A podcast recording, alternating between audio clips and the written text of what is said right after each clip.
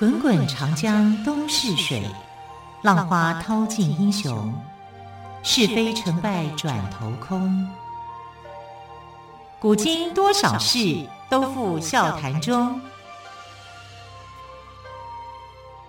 陪你说历史，汪培制作主持。欢迎朋友们收听今天的《陪你说历史》节目，我是汪培。同样在今天的节目当中，我们要说许多精彩有趣的历史故事。今天要说的第一个历史故事是明朝的清官于谦的故事。于呢是双钩鱼，谦是谦虚的谦。在西元一三九八年的四月二十七号，杭州清河坊太平里的一户人家里，有个男婴诞生了，他就是于谦，后来被称作于青天。于谦一生下来，哭声就特别的响亮。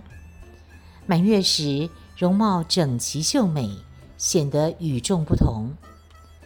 邻里一些老人见了他，都忍不住赞叹：“哎呀，这个孩子相貌堂堂，将来必成大器。只可惜我们年事已高，看不到他将来的荣耀啊。”西元一四零三年，六岁的于谦被送到私塾读书。他读书过目不忘，好学聪颖，特别擅长做对联。同年的清明节，父亲于昭彦和叔父于彦明带着于谦去祭祖。路过凤凰台时，于艳明即兴吟道。今日同上凤凰台。此时才六岁的于谦在一旁回应：“他年独占麒麟阁。”于艳明跟众人听了都觉得惊奇，心想：这孩子日后必成大器，得好好培养。几年的私塾生活，使于谦熟读四书五经，时时妙语连珠。人称神童。于谦后来成为明朝的抗敌名将，先后担任兵部侍郎、巡抚、兵部尚书等要职，立下赫赫战功，政绩卓著。于谦当官正直廉洁，非常关心民生疾苦，受到百姓的敬重。就任两省巡抚期间，两省就流传着赞颂他的歌谣，说他是天谴恩官整二方，百姓爱戴他如在世父母。当时地方官员进京都要带着重金或特产来孝敬当朝权贵，但是于谦每次进京却总是两手空空，不送礼也不行贿。有人劝他。即使不送金银珠宝，也应该送些特产。于谦挥挥双袖，笑说自己带去的是两袖清风，所以人们就用“两袖清风”来称赞品性廉洁。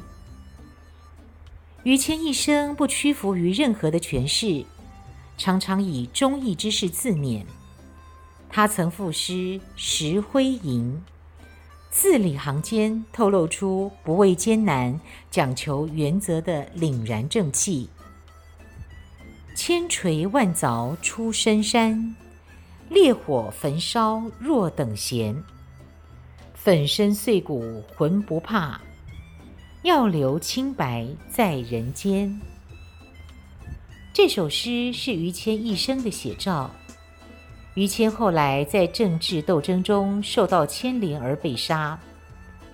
当锦衣卫抄于谦的家时，发现他根本没有钱，只有仅能挡风避雨的正屋一间，连查抄的官员都为之动容。于谦死后被葬在杭州西湖三台山路，和抗金名将岳飞的坟墓迎面而对。他们都是忠肝义胆的民族英雄，受到后人的传颂。接着，我们来谈谈在土木堡之变中的于谦。明朝军队在土木堡兵败之后，明英宗被俘的消息传到京师，朝廷上下一片恐慌，群臣聚首痛哭，不知如何是好。有人提出要避开瓦剌兵的锋芒，迁都到南京。兵部侍郎于谦坚决反对，他痛斥南迁弊病，提出必须固守京师。人心才会安定。在国家危亡之际，于谦担当保卫京师的重任，一面转运通州的仓粮到京师，一面调兵急赴京师守卫。他也拥立英宗的弟弟成王朱祁钰，史称明代宗。西元一四四九年十月，也先挟着英宗入紫荆关。率领瓦剌军直逼北京城下，于谦率领将士二十二万人部署在京师九门外，打算先在德胜门外抵抗瓦剌主力，然后关闭城门，背城一战。瓦剌军以万计出击，攻打德胜门，结果大败而归。也先的弟弟中炮而死。瓦剌军转攻西直门。但也败下阵来。瓦剌军接着向张义门土城进攻，军门奋起反抗，呼声震天动地。瓦剌军又一次被击退，也先几次败阵，只好挟带着英宗撤营，由紫荆关离去。也先俘获英宗时，原本想利用他来要挟明朝，但是。没有料到明朝另外拥立了代宗，于是，在西元一四五零年的八月，也先就释放英宗。英宗能够平安归来，是因为于谦等人主张抗击。如果采取屈辱求和的政策，那么英宗将永远没有返回之日。英宗归来之后，又出现了新的争夺。代宗贪恋权位，先是不愿意英宗回来，也不肯派人迎驾。后来又把他安置在南宫，禁锢起来，并且废除英宗之子朱见深的太子地位，改立自己的儿子朱见济为太子。不巧的是，朱见济不久病逝。代宗膝下无子，却又不愿意恢复朱见深的皇太子之位。如此种种，酿成了兄弟之间的怨恨。而官员石亨、徐有贞等人早已不满于谦位高权重，为了建功邀赏，他们计划暗中拥护英宗复位。西元一四五七年正月，代宗病危，不能上朝。十六日，石亨、徐有贞等人就率兵夜入南宫，拥护英宗登基复位，同时又以欲破外藩襄王之子为帝的罪名，杀死了于谦跟大学士王文。于谦有功于明朝，却被冤杀。京城内外的百姓得知后，痛哭流涕。据说杀于谦时，英宗也十分不忍，因为于谦实在是对明朝有功。然而徐有贞进谏说：“如果不杀于谦，我们今天的行动就师出无名了。”这个事件在历史上被称为南宫复辟，也称为夺门之变。英宗复辟后，那些关心国事的正派官吏相继遇害，政权落入宦官手中，政局一片黑暗。明宪宗继位后，为于谦昭雪，将他的故居改名为忠节祠。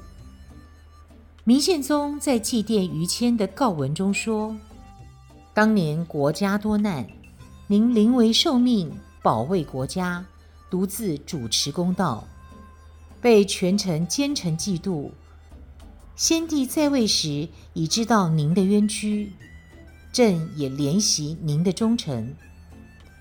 从此，于谦得到人们的世代祭祀。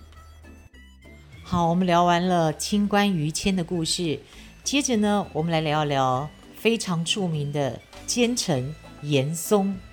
严嵩的坏可是出了名的哦。严嵩呢是明代独一无二的大奸臣，严呢就是严格的严哦，嵩就是嵩山少林寺的嵩。根据《明史·奸臣传》的记载，严嵩除了很懂得做一个奸臣之外，其实他并没有什么执政才能。他踏入官场之后呢，就只做了四件事情。哪四件呢？第一是弄权，第二是媚主，第三是索贿，第四是整人。成为宰相之后，他更加贪得无厌，敲诈勒索，卖官鬻爵，无恶不作。严嵩常常整人。被他整死的人不计其数，其中最有名的是沈炼跟杨继盛。这两个人呢，都是因为弹劾严嵩而被害死的。其中沈炼的职务是锦衣卫经历，经历是管文书档案的七品芝麻官，锦衣卫则是明代有名的特务组织。沈炼虽在特务机关谋职，但是为人正直，嫉恶如仇。他的长官锦衣卫帅陆炳跟严嵩父子非常的要好，因此严嵩父子对沈炼也很客气。严世蕃还常常请他们到家里饮酒。然而沈炼极为痛恨为非作歹、祸国殃民的严嵩父子，他根本就不吃他们这一套。有一次，沈炼终于忍无可忍，在西元一五五一年，嘉靖三十年，上书明世宗，隶属严嵩十大罪，请世宗除奸臣，以谢天下。这件事给沈炼招来了杀身之祸。严嵩联合死党，以莫须有的罪名杀害了沈炼。西元一五六四年。也就是嘉靖四十三年的十一月，严嵩的儿子严世蕃以通倭谋反的罪名遭人告发，被逮捕入狱。隔年八月，严家被抄，共抄得田地上百万亩，房屋六千多间，以及无数的珍稀古玩、名人字画，还有黄金三万多两，白银两百万两。相当于当时全国一年的财政总收入。这些财产究竟从何而来呢？当然是出自贫穷的严嵩掌权二十年，父子二人从各处搜刮勒索来的。开国之初出现奸臣并不奇怪，因为那个时候制度草创，时局并不安定。亡国之时出现奸臣也不令人奇怪。因为这个时候的王朝气数已尽，问题众多。明世宗是明朝第十一位皇帝。西元一五二一年登基时，距离开国已经有一百五十三年，距离亡国则是一百二十三年，正好处在王朝中间的偏后一段。这应该是太平无事的时代，却意外冒出个大奸臣。聊聊历史上赫赫有名的戚继光。在浙江、福建沿海一带，有一种中间穿孔的圆饼，叫做光饼。光就是光芒的光。为什么要把这种饼叫做光饼呢？原来在西元一五二八年，明朝中期，戚继光出生在登州，也就是现在的山东蓬莱一个武将家。他从小刻苦好学，向父亲学到了很多的军事知识。后来他考中武举，担任都指挥佥事，负责山东地区抗击倭寇的任务。倭寇是日本内战中一些生计困苦的人跟战败的武士，他们在元朝末年、明朝初年，驾着海盗船来到中国沿海进行抢掠。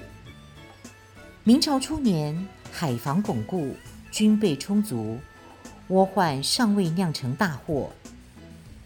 明朝中期之后，特别是嘉靖年间，政治腐败，海防松弛，倭寇的侵扰越来越猖獗。他们不时进犯中国东南沿海，有时甚至闯入内地，烧杀抢掠，无恶不作，给沿海的人民带来无尽的灾难。面对倭寇的嚣张行为，戚继光曾经赋诗：“封侯非我愿，但愿海波平。”他立志要扫平倭寇，保卫海疆。他严格训练士兵，整顿军纪，修复边防，巩固海疆。山东的海防慢慢有了成效，倭寇不敢再进犯了。西元一五五五年，朝廷见戚继光抗倭有方，于是就把他调到倭患最严重的浙江地区，负责镇守台州、绍兴、宁波一带。戚继光招募义乌农民加以训练，建立了武艺精湛、严守军纪的戚家军。他们打了几次大胜仗，解除了浙江的倭患。后来，戚继光转战福建，福建的倭寇头目闻风丧胆，赶忙派了几个人前去刺探消息。探子们回报。戚家军一天只走二三十里路，而且军纪涣散，到福建至少要七八天。倭寇头目听后松了口气。当晚，倭寇们大摆酒宴，喝得不省人事。谁也没想到，当天夜里，戚家军悄悄赶到福建，发动突袭。原来，戚继光为了不惊动敌人。要士兵们腿上绑沙袋，放慢行路速度。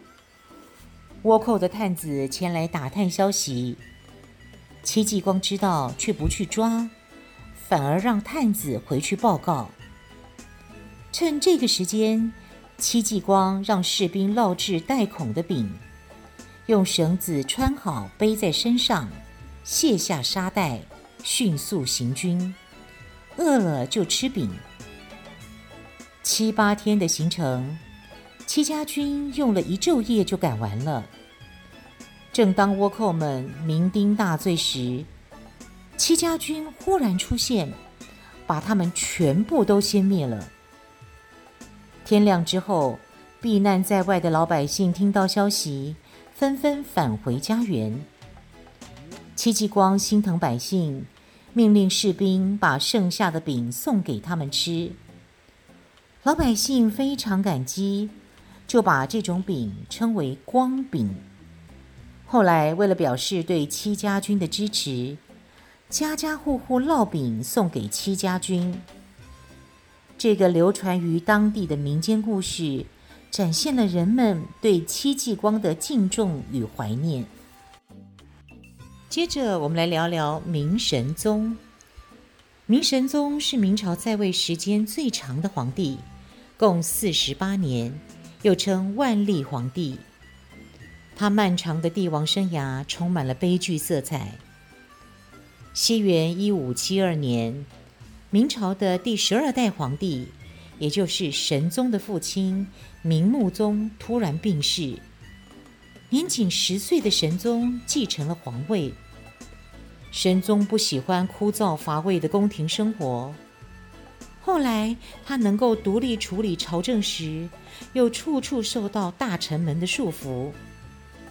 神宗始终感觉自己像个囚徒，长期被囚禁在密不透风的紫禁城里。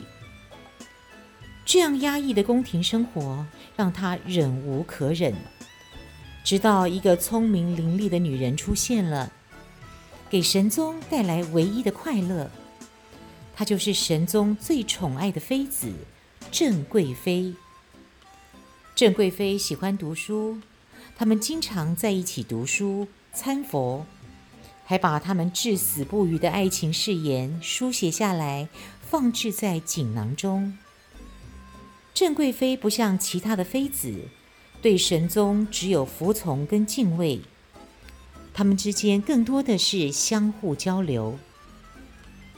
神宗一直有个心愿，就是把皇位传给郑贵妃的儿子。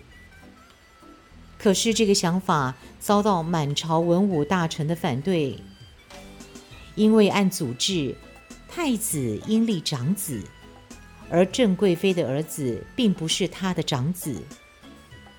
神宗无力实现自己的想法，便采取一种非常消极的方式进行对抗，也就是过起漫长的隐居生活。神宗在位四十八年，有三十年的时间隐居在紫禁城的后宫。最后二十年，他成为了一个隐身皇帝，几乎拒绝跟任何的大臣见面。二十一岁时，他就开始为自己修建陵墓，定陵，安定的定，定陵。定陵的建造前后持续约六年。花费白银八百多万两，相当于全国两年的农业税收。定陵即将完工时，神宗亲自前往视察，然后悄悄地返回京城，从此再也没有踏出紫禁城半步。神宗是个悲观的厌世者，在接下来的岁月中，他好像就只有在默默地等待死亡的降临。临终前，他立下了遗诏，将郑贵妃晋封为皇后，死后可葬入定陵。但可悲的是，在大臣的阻挠下，郑贵妃并未晋封为皇后，死后也未能入陵。神宗最终没能跟自己最心爱的女人葬在一起。作为一代帝王，他的心愿似乎总是无法实现。万历是明朝使用时间最长的年号，一共使用了四十八年。它是明神宗朱翊钧在位的时候的年号。明神宗十岁就登基做皇帝。是明朝在位时间最长的皇帝。由于张居正等人的辅政，万历年间出现政通人和的局面。然而，恰恰又是这位皇帝背负了“明之亡，实亡于神宗”的罪名。因为万历后期，他竟连续二十几年不上朝。这种转变主要发生在西元一五八二年，也就是万历十年。当时张居正辞世，改革被搁置，明朝政治开始走下坡。在此同时，辽东边境危在旦夕，羽翼尚未丰满的努尔哈赤，竟然接二连三地攻下了明朝东北重镇。然而，在这危急的时刻，北京的紫禁城里，令整个大明王朝焦头烂额的，竟然不是商议要如何击退外敌，而是接连发生在宫里的三个奇怪的大案。到底这宫廷的三大无头案是什么样的案子呢？有破解吗？明天的节目我们再来告诉你。我是汪培，陪你说历史节目，我们明天再会，拜拜。